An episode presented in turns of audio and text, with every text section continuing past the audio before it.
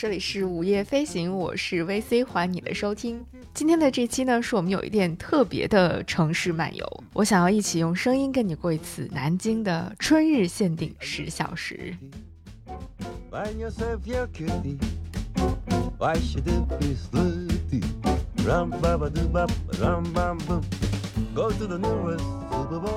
那在刚刚过去的三月中旬，樱花开的最好的时候呢，我给自己找了一个周末，也找了一个很好的理由，去了一趟南京。在那一周周五晚上的十一点多钟的时候，我从北京空降到了南京街头。当我走出地铁的第一秒钟，我就完全变成了一个快乐的傻子。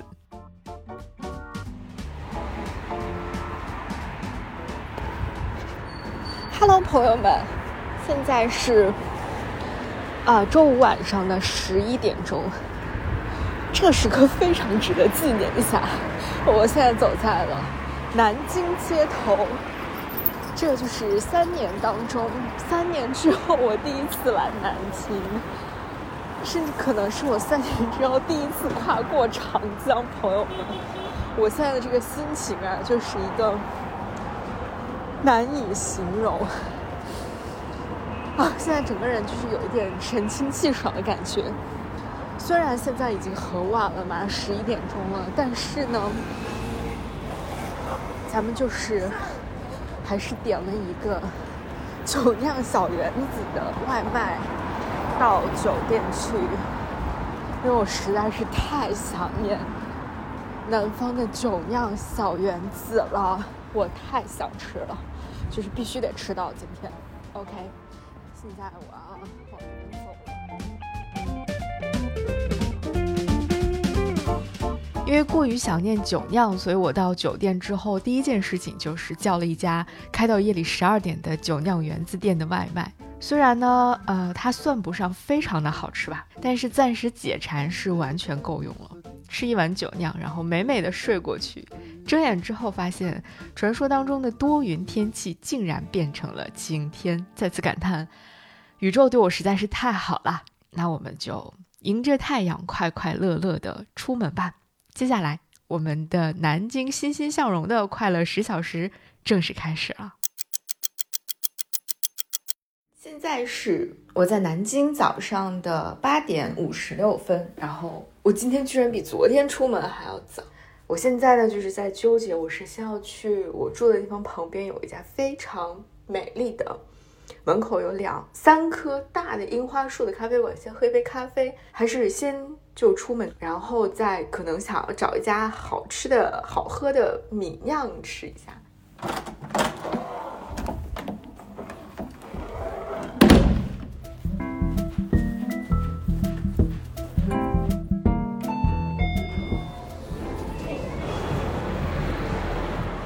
这咖啡馆离我太近了，我必须得去喝一下。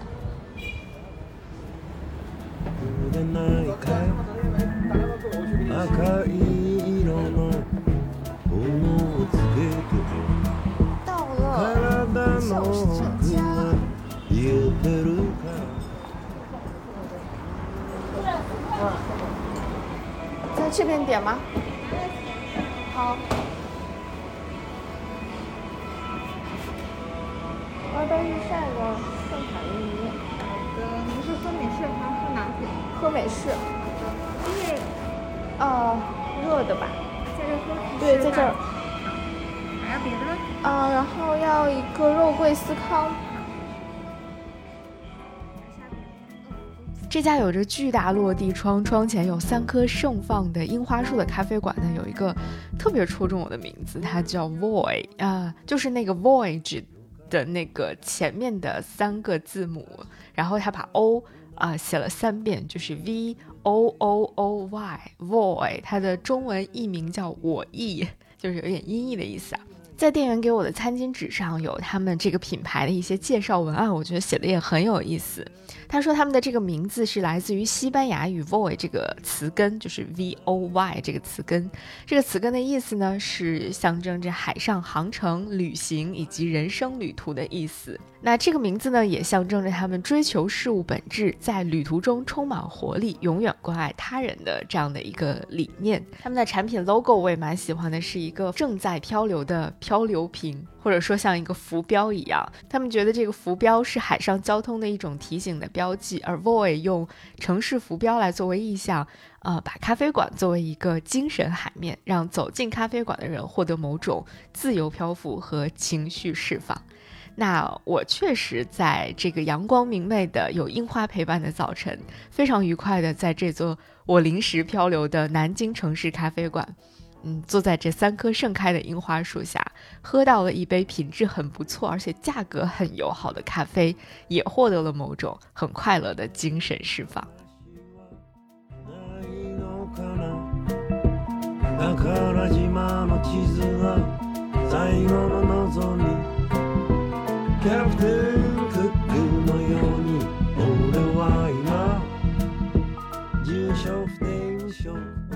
那现在这家咖啡馆所在的位置呢，是管家桥路的路口。下一站我们就要去南京最适合看樱花的地方——玄武湖了。那从这里呢，啊，你可以乘坐地铁，当然也可以选择扫一辆共享单车，吹一吹风，骑一骑车，时间大概都差不多是十五分钟的样子。那我当然选择骑车了。我们扫一辆共享单车出发吧。从这里骑行到玄武门，这条路线完全不用担心迷路，就一直沿着中央路向北骑行就可以了。那我们在经过了鼓楼地铁站之后，突然我在我的右手边看到了一个古色古香的小亭子，然后在那个亭子下面呢，有几个小吃店，门口排满了人。等我骑到这个亭子跟前的时候，看牌子才发现。原来这个地方叫大钟庭公园，钟是那个钟表的钟，钟楼的钟。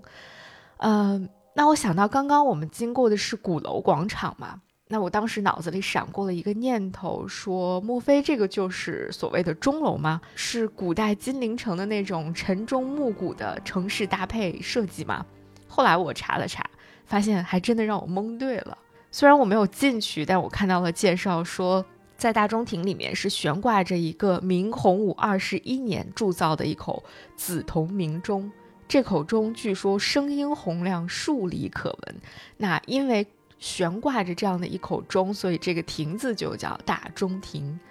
呃，在清代康熙年间的时候呢，呃，当时的这个金陵城原来的钟楼倒塌了，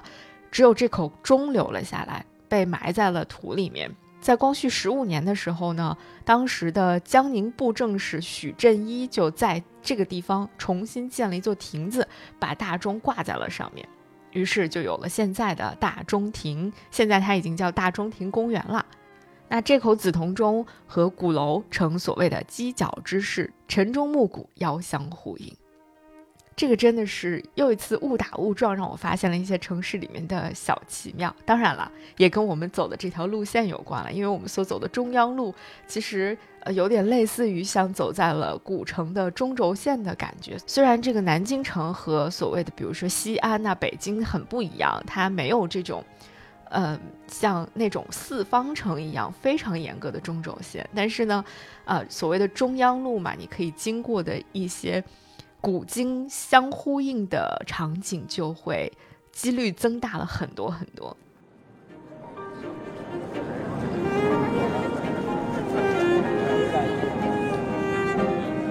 那我们从这里继续向前走，我突然发现了一件很奇妙的事情，就是我骑车突然开始爬坡了。这对于一个常年在北方平原地区骑车的人来说，就是实在是有点奇怪。因为比如说在北方的平原，我们都会非常明确的看到，比如说有一座桥出现了，那我就开始准备要上坡下坡了。可是在这个地方，就是莫名其妙的开始爬坡了，我就觉得很奇怪。但是随后呢，当我骑上了这段小坡道之后，看到路牌，我就有一点明白了，因为这个地方叫做富后岗。岗就是山岗的岗，据说这个地方是明代的府军后卫队驻扎的地方。因为这个地方相对来说地势比较高，所以这些护卫队驻扎在高岗上就比较容易看到这个紧急情况发生。后来呢，人们就把这个地方称为了府军后卫岗，再后来就慢慢的把它改成为副后岗了。只不过今天的这个副不是当年的府，而是这个太傅的傅，后呢是厚重的厚。所以，因为这个地方的地势比周围高，骑车到这里的时候就需要爬一个小小的坡，这件事儿就非常的合情合理了。据说徐悲鸿的故居也在这个附近，但是时间关系，我们这次就没时间去看啦。我们继续要向前走了，骑过这座小山岗，我们的目的地玄武门马上就要到了。虽然这段路程只有短短的十五分钟，但是我们经过了一个钟楼，经过了一个鼓楼，还有一个曾经的驻军高岗。我觉得这段路实在是太有意思了，这个骑行体验我真的打满分。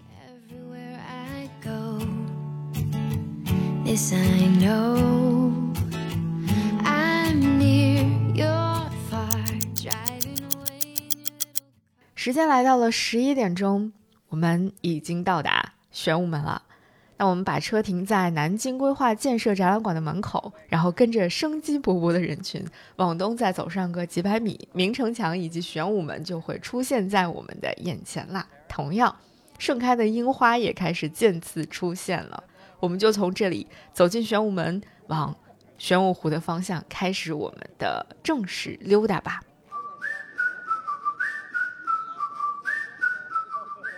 虽然这个已经不是我第一次来玄武湖了，但是我不得不承认，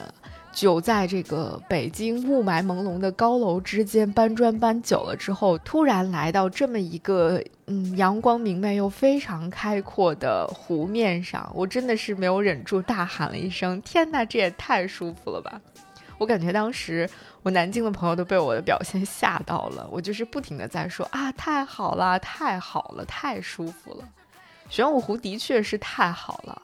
玄武湖公园呢，不仅仅是整个江南地区最大的城内公园，而且它也是中国最大的皇家园林湖泊和仅存的江南的皇家园林了。那我们来玄武湖当然是为了看樱花，但是显然，真正来到这里之后，你发现除了看樱花，在湖边走一走、逛一逛也是非常非常好的体验。而且在这个公园入口的地方，我还看到了一个展板，上面写着大概是玄武湖赏花季的一些安排。你就会发现，从三月份一直到六月份，这个地方就会不停的出现各种各样的花朵盛放的场景，就是会有各种各样的花让你来欣赏。我觉得南京市民真的是太幸福了。那如果你俯瞰整个玄武湖，你会发现这个地方是呈菱形分布的，它的整个湖面呢被五个。称为什么什么州的地方，分为了三大板块儿。那这五州的名字我也都特别特别喜欢，很好听，分别叫环州、英州、灵州、凉州和翠州。这五个名字听起来非常的有那种古风古韵的感觉，而且他们的名字也都有一定的说法和来源啦。比如说环州，因为它这个地方是环绕着英州，所以叫环州。那英州自然就是樱花盛放的这么一块小小的这个湖心岛了。那灵州呢，据说是因为曾经非常的盛产菱角，所以叫灵州。呃，凉州这个地方最有意思，据说它曾经是梁代的昭明太子编文选的读书的地方，所以呢，这个地方叫凉州，也叫凉园。那最后这个翠州呢，就比较容易理解了，因为据说这个小岛上面是绿树成荫，绿树非常的丰富，所以叫翠州。啊，这几个名字我真的太喜欢了。那被这些小岛分成的三块区域呢，分别又被大家称为是北湖、东南湖和西南湖。湖和湖之间呢，又有湖堤、桥梁和一些道路互相连通，所以从这个州到另外一个州去也非常的方便。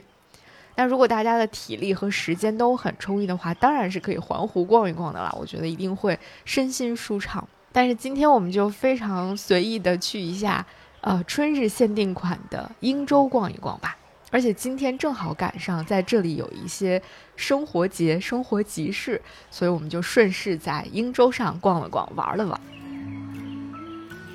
很有意思。在这个集市上，除了有一些小吃摊点之外，还有一些就是不同的文化产业类的公司会在这里摆一些小小的摊子。比如说，我就在这儿淘到了一本。江苏大剧院出品的那个舞剧《红楼梦》的画册，据说这个舞剧现在已经一票难求了。我特别幸运的在它，啊，刚刚来北京演的时候，有幸在大剧院看到过一次，真的非常喜欢。但当时好像也没有什么画册售卖，这次在这儿，嗯，非常的圆满，我买到了他的画册。那我的好朋友呢，在另外的一个旧书摊上面翻到了两本超级有趣的小人书，就是我们小时候看的那种手掌大小的那种小人书。我们还一起在这儿，呃，拿着一沓子，大概是一九七八年、八零、八一年左右的那种卡片式的日历，看了好久。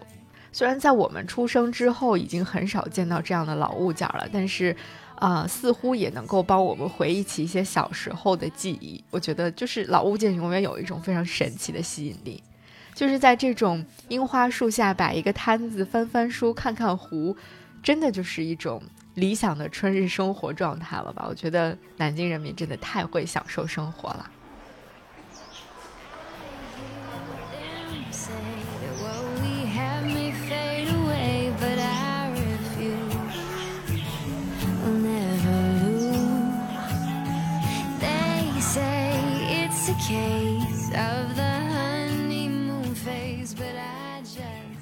那其实，在英州附近呢，还有一个很有历史典故的地点，就是郭璞的衣冠冢是在这里的。郭璞呢是东晋著名的文学家、科学家，而且他非常的擅长阴阳卜卦之术。有一个关于郭璞的最有名的故事，应该是发生在公元三百二十二年左右。当时东晋的大将军王敦要谋反，请郭璞卜了一卦。郭璞就直言不讳地说道：“无成，就是这事儿你干不成。”当时呢，王敦就非常的生气，恼羞成怒地问他说：“那你既然这么能掐会算，算得如此之准，你能够算出你的寿命到哪一天吗？”然后郭璞就说：“嗯，我应该就会死在今天吧。”然后王敦就彻底被激怒了，就把他抓起来处死了他。这个故事当中肯定有很多的这个丰富的细节啊，我有点记不太清楚了，大家可以去仔细的找相关的文献来读一读，啊，但是大概的样子应该是这样的，也是我对郭璞这个人最有印象的一个小小的故事。那后来呢，明代的嘉靖皇帝非常的钦佩，呃，郭璞的这种一身正气和直言不讳的这样的一个。骨气吧，所以就下旨在现在的这个地方设了一个圣玉亭，供人来凭吊郭璞这个人。所以，呃，你来到英州就会看到有一些指示牌，会不断的告诉你说啊，这个地方是郭璞的衣冠冢，而且还在附近设了一个郭璞纪念馆之类的一个场馆，可以让你更多的去了解这个很有意思的一个历史人物。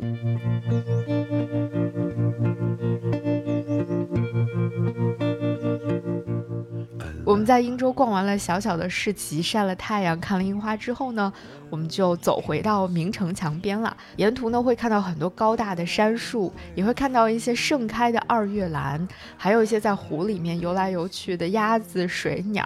还有很多架着画板在岸边写生的小朋友们。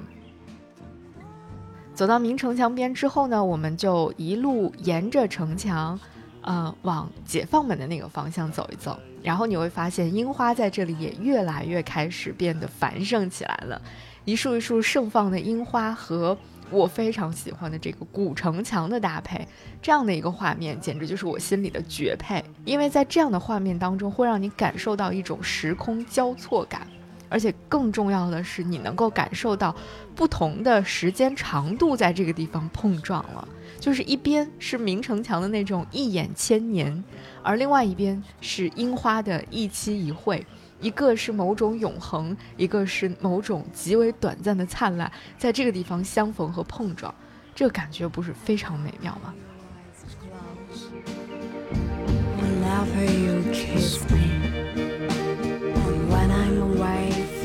那在这里呢，我很喜欢很喜欢那个地方，就是玄圃。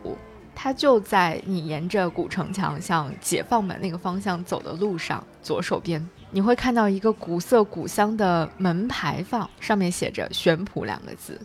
那其实玄圃里面所展现的就是南朝建康时期皇家园林的那种建筑风格或者说建筑风范。当然，现在这个玄圃里面全部都是后来修建起来的仿古建筑了，但是古代的时候，这个玄圃是非常非常厉害的。据记载说，古玄圃是建于齐，改建于梁。它是梁昭明太子萧统的私人园林。当时昭明太子在这个园子里面建庭馆，邀请各路的这个学者与他一起泛舟湖上游泳其间，并且在这个地方编著了非常著名的《昭明文选》。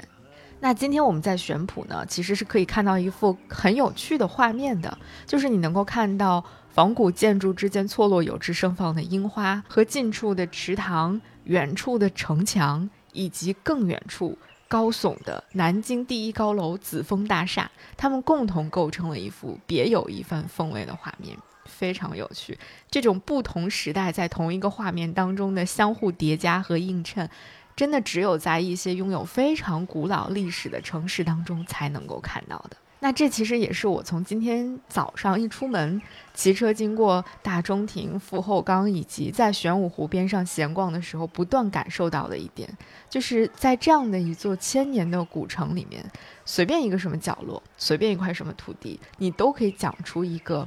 跨越千年的故事。我觉得这真的是一种。天赐的底蕴呐，这样的城市真的太值得反反复复的来听听这座城市的故事，找一找这座城市里面的一些久远的记忆，也收藏一些它的现代记忆了。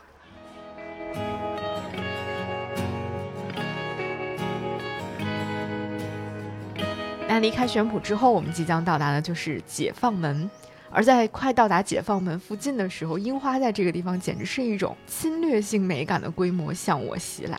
我当时有一种错觉，仿佛是谁在这个画面里面按下了复制粘贴键，而且复制粘贴了三次以上，让樱花在这个地方充满了你的视线。我只能词穷的在这个地方一遍一遍的说：“哇，太美了！”当然也太快乐了。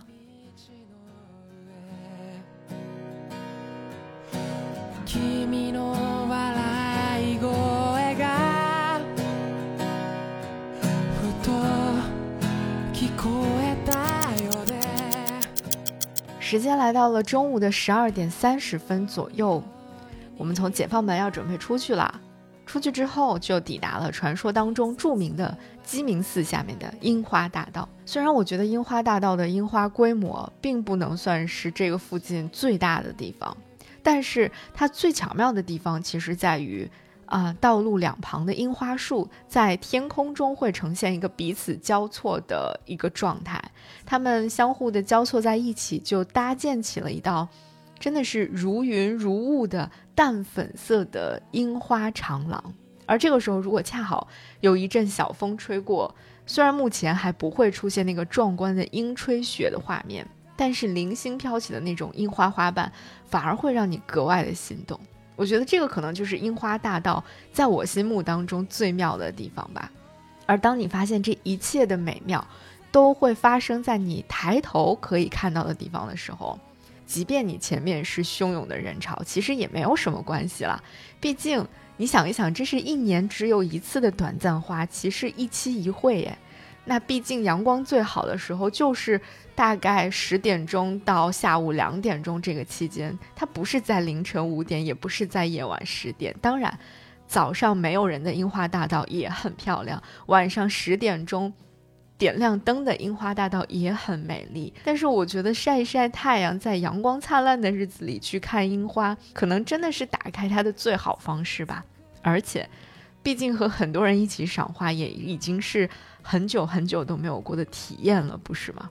所以这次来到这儿，来到樱花大道，虽然我也排了一小会儿的队，但是我一点都不觉得困扰，也没有觉得说有多么多么的令人崩溃。同时，我也非常想以自己真实的体验告诉大家，你真的其实不必看任何小某书的攻略，你想去哪儿看花就去哪儿看花。我觉得在很多地方都有好看的樱花，有时候你只需要去放下一些心态，不要被任何东西去绑架，也不要急着我非得拍出一个什么同样机位的照片，抱着一种所见即所得的心态，你会发现哪里都是最好的春天，哪儿的人也不会真的多到让你崩溃。只要你放下那些所谓的没有什么意义的执念，在哪里你都可以快快乐乐的去享受一个最美好、最快乐的春天。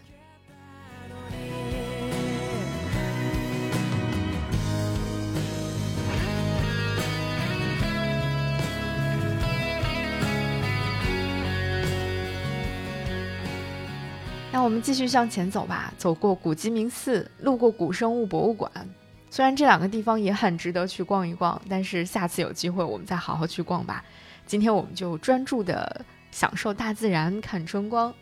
不过呢，在这个地方，我们还是可以在转弯的这个中国科学院南京分院和江苏省科学技术厅门口稍微的停留片刻。你会在这里看到还有另外一个牌子矗立在这个大院的门口，上面写的是国立中央研究院旧址。这个地方实在是有太多的故事和情怀可以展开和抒发了。如果你是呃民国题材话剧的爱好者的话，你也许一下子就会想到话剧九人他们出品的一系列的故事和角色，比如顾景薇、曲建雄、丁锡林，他们曾经工作的物理所就是中央研究院的一个分支机构。而曾经在真实的历史上，这个地方也是无数人梦想起航的地方。它甚至可以说是一个国家、一个民族在当时那个年代当中迈向现代化的梦想起步的地方。在首任院长蔡元培任内。中央研究院陆续在南京、上海等地设立了十个研究所，这些研究所是由理化实业、社会科学、历史语言三个研究所，以及地质调查所、观象台，还有自然历史博物馆这些分支机构演变而来的。只不过这些研究机构建立不久，抗战就爆发了。抗战期间，中央研究院西迁到了湖南、广西、云南、四川等地，但是他们的研究工作始终没有停止。他们也曾经设立过长沙工作站、南岳分站，而且在桂林、昆明、重庆都设立过办事处或者是总办事处。各个研究所也分设在了像重庆、北碚、昆明以及我们曾经谈到过的李庄这四个地方。期间涌现出了大量的学术奠基人和他们那些堪称为伟大的故事。其实我们曾经在过往的节目当中做过一些小小的分享。嗯，如果你想更多的去了解的话，非常推荐你去读一读我们曾经在节目当中推荐过的那本张全老师写的《荒野上的大师》。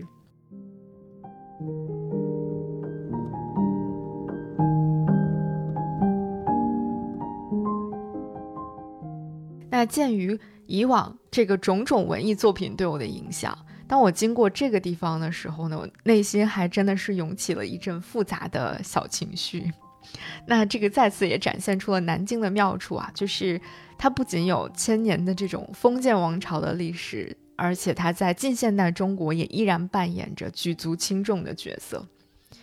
那在国立中央研究院旧址的旁边，有一座非常漂亮的花园式的庭院。呃，朋友告诉我说，他现在有一个很有意思的名字，叫世界文学客厅。那之所以把这个世界文学客厅建在这个地方，也是有历史渊源的。南朝刘宋文帝在南京的鸡龙山一带设立了儒学、玄学、文学和史学四所学馆，以搜罗并培养各种人才。而这个地方就是公元四百三十九年左右建立的中国首个文学馆旧址所在地。那一千多年之后，到了二零一九年的时候，南京呢入选了联合国教科文组织的世界文学之都，并且在联合国教科文组织创意城市网络框架之下，开始了文学之都的建设。于是就有了这座世界文学客厅。而选址的时候，自然也就选择了跟这个一千多年前的第一个中国的文学馆，呃，密切相关的这个地址。建设了世界文学客厅，所以你看，这里一个世界文学客厅，一个是国立中央研究院的旧址，又放在了一起，又多了一重城市意蕴，真的好有意思啊！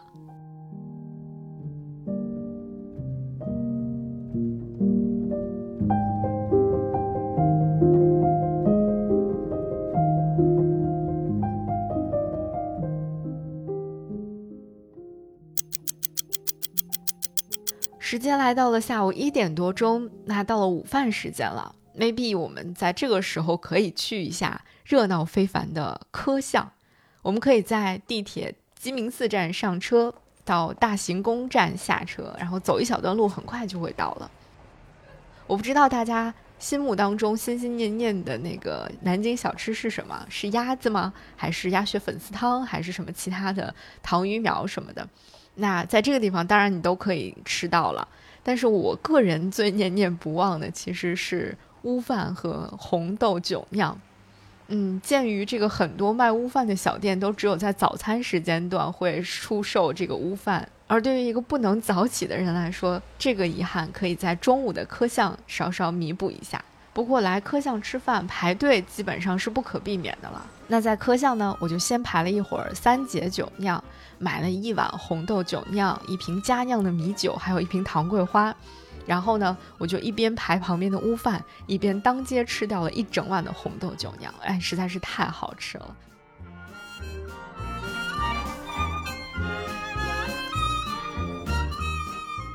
那在这条不到一千米的科巷上，东吃一家西吃一家，其实也很快就吃饱了。呃，不过呢，关于这条街，其实还有除了它的热闹小吃街、网红之外，它还有它的另外一面，就是历史的另一面了吧？那我们可以先说说为什么这个地方叫科巷啊？科巷科巷，巷如其名嘛，肯定是跟科举考试有关的。那你可能会感到疑惑，说科举考试不是在夫子庙那边吗？确实，那边。的确是一个科举考试的重要场地，而且现在那个地方还建起了一个科举博物馆，来帮你了解这个科举的历史。不过呢，夫子庙那边其实是文科举的考场，在科举考试里面，除了文科举，还有武科举，而科巷这一带就是武举的考生们住的地方，所以这个地方也叫武举营盘。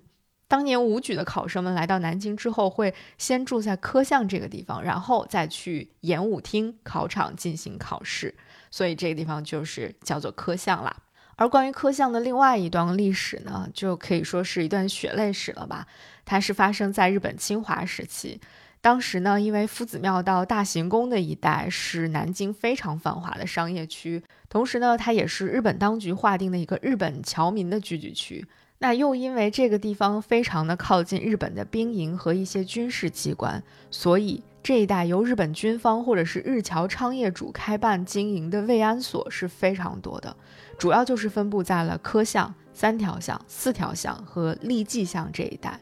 现在我们在。科巷的尽头，南京的立济巷那个地方，就有一座慰安所旧址的陈列馆。据说这个地方是亚洲最大、保存最完整的一个慰安所的旧址，同时也是为数不多的被在世的慰安妇幸存者们指认过的一个慰安所的建筑。现在呢，这个地方也被布置成了侵华日军南京大屠杀遇难同胞纪念馆的一个分馆。如果你想更多的了解一些关于慰安妇的历史的话，其实是可以到这儿来进行一个参观的。这个地方确实是我在来科巷之前没有想到会看到这样的一个地方的，因为它在各大社交平台被贴上的标签就是一个网红小吃街，但我没有想到它的背后还有这样的一段历史。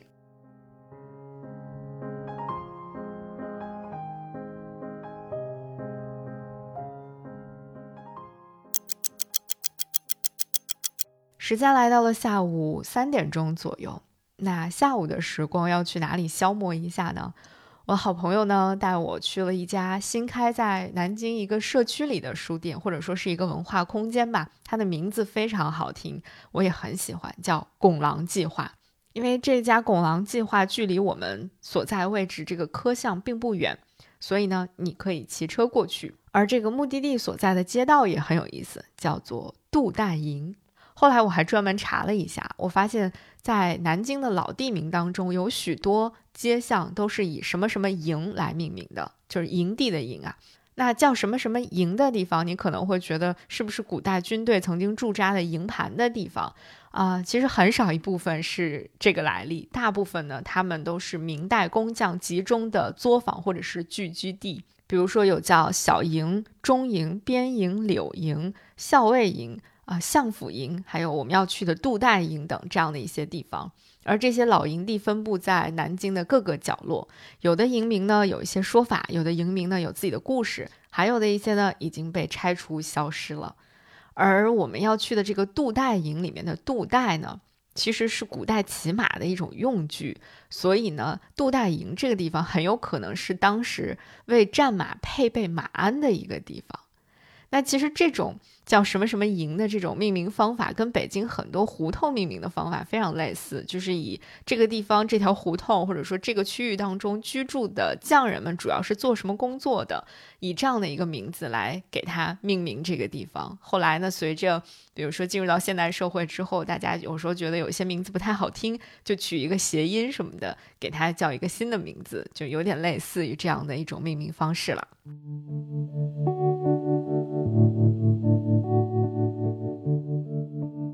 那我们要去的这家拱廊计划书店啊，就在杜大营啊，而且它非常新，据说是在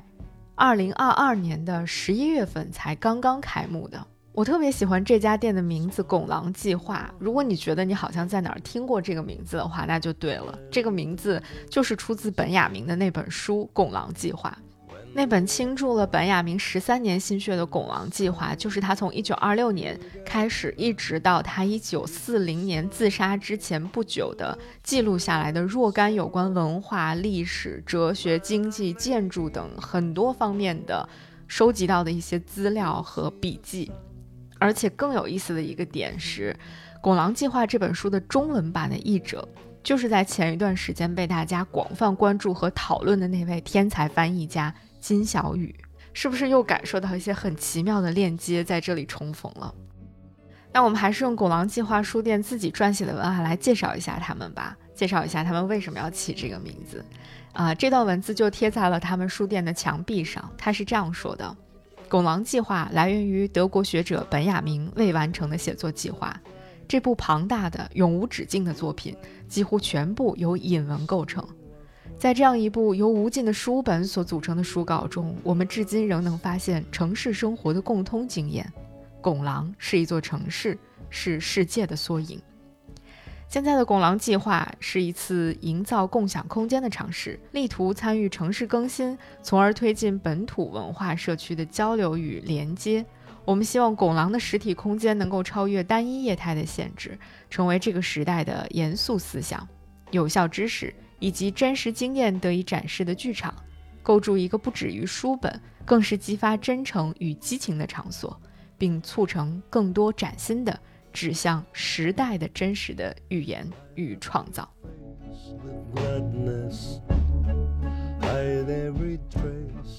我特别喜欢他说，拱廊是一座城市，是世界的缩影。而且他们还在这个墙壁上用红色的字体写了一句话，叫做“漫游于世界缩影”。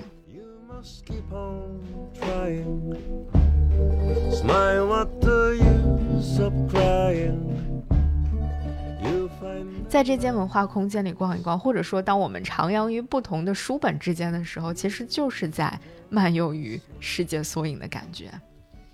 那我们在到访这家书店的时候，他们正在做一场签售会，所以我们就悄悄的先上楼了，看看楼上的一些藏书和一些空间的布置。啊，在它的二楼呢，其实是有很多自习的空间的，可以在这个地方安安静静的进行一些就是学习和读书活动。那在除了这些自习空间之外呢，我还看到了一个很有趣的三八妇女节的活动特别展区，叫做“无法定义的女人们”。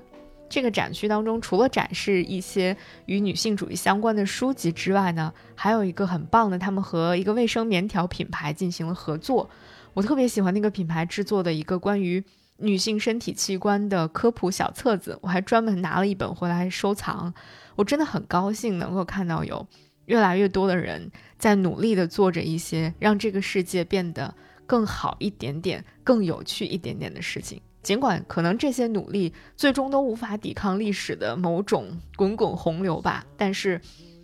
这依然是我们此时此刻能够做到的，我们认为做的值得的事情和我们能够做到的最好的事情。那这间书店的选书我也非常的喜欢，它不是那种千篇一律的啊流行文学读物，也不是谁火就卖谁。它选书的格调非常像它的这个书店的名字，就是有一种来自本雅明的那种学术感、严谨感和自己的那种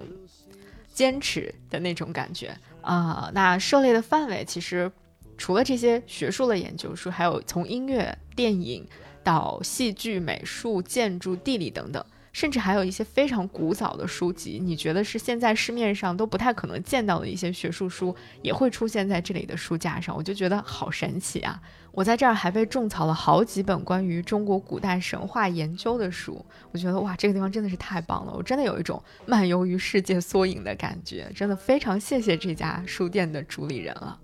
我跟朋友在这个地方翻了好久的书，然后我们又坐在这个书店的大玻璃的前面聊了很久的天。我们从读书聊到了日常的生活和工作，然后抬头看到，哦，这家店的墙上居然挂了一张有李沧东签名的海报。然后我们就又聊起了李沧东的电影和那些我们生活当中、生命当中感受到的一些痛苦时刻和如何去度过这样的一些痛苦时刻等等。就是这样有一搭没一搭的，呃，漫天的聊着天，然后聊着聊着时间就过去了，天色渐暗，然后又聊着聊着发现有一群年轻人进来了。后来我们才发现，啊，原来当天晚上这个地方会有一场即兴喜剧的体验课。我觉得，哦，那真的是一个非常有趣的艺术文化空间了。我觉得在南京的朋友们真的是可以常来这儿玩一玩、坐一坐，然后参加一下这里的一些非常丰富的活动。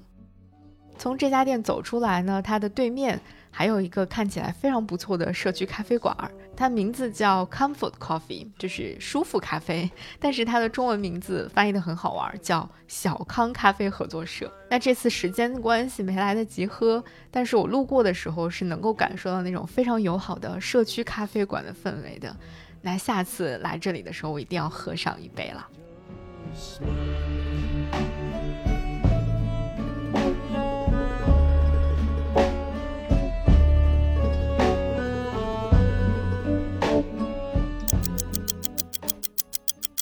时间来到了晚上的七点钟左右了，那我们的南京春日限定十小时的最后一站，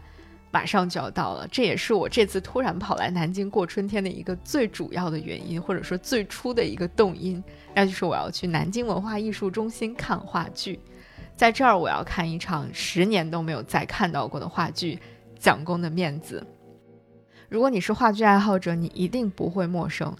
蒋公的面子是当年南京大学文学院为了纪念南京大学建校一百一十周年而创作的一个学生话剧作品。它的剧本作者是今天依然在进行创作的温方一，而导演呢是我非常喜欢的吕孝平老师。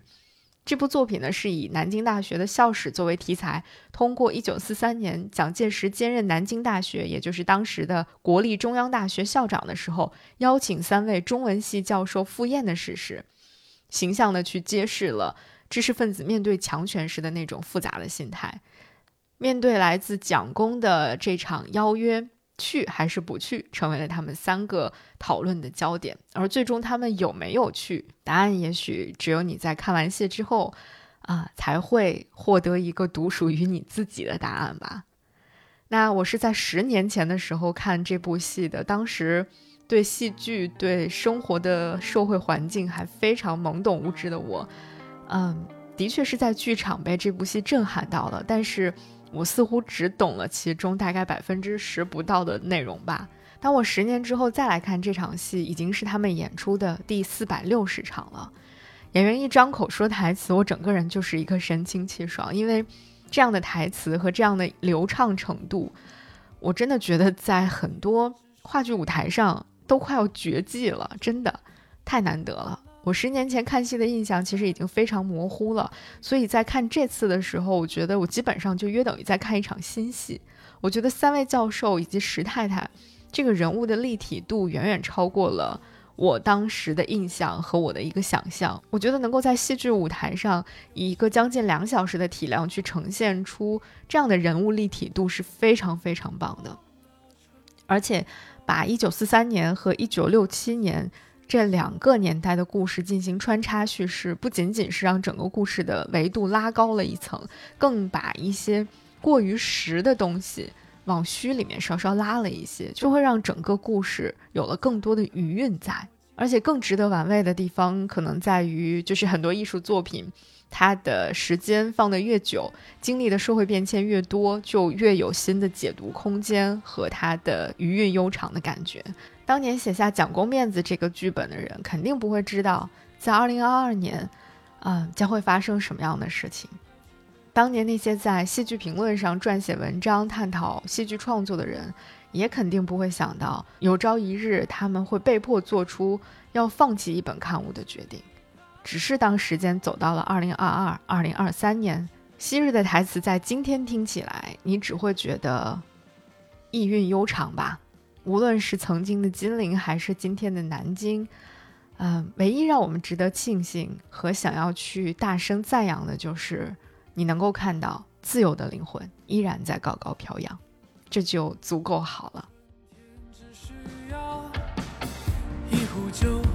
就够了。下雨天被雨天胡闹，每天只需要做一件事情就够。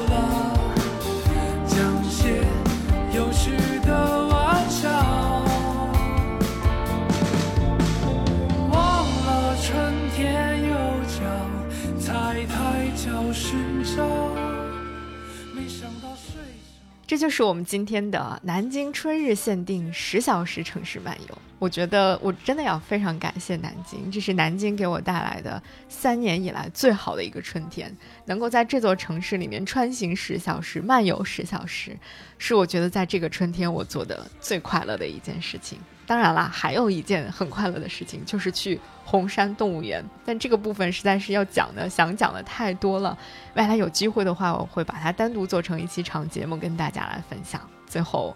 让我们谢谢南京，谢谢南京这季节限定的十小时城市漫游。这春日限定版的十小时，既是一期一会，也是一眼千年。这里是午夜飞行，感谢你和我一起在南京玩了十个小时，感谢你收听本期节目，我们下期节目再见。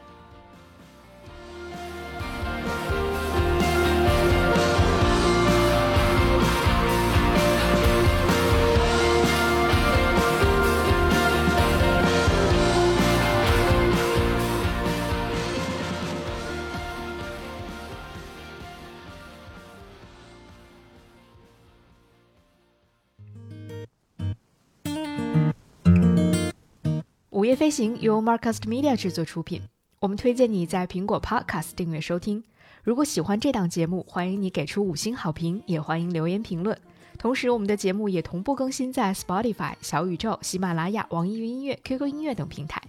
现在我们有属于听友们的飞行基地了，欢迎你在节目说明里查看入群方式，与更多听友们一起快乐飞行。同时，我们也欢迎有意向的品牌赞助支持这档节目，一起让世界变得更有趣一点。合作联系可发送邮件至 hello at markusmedia.com。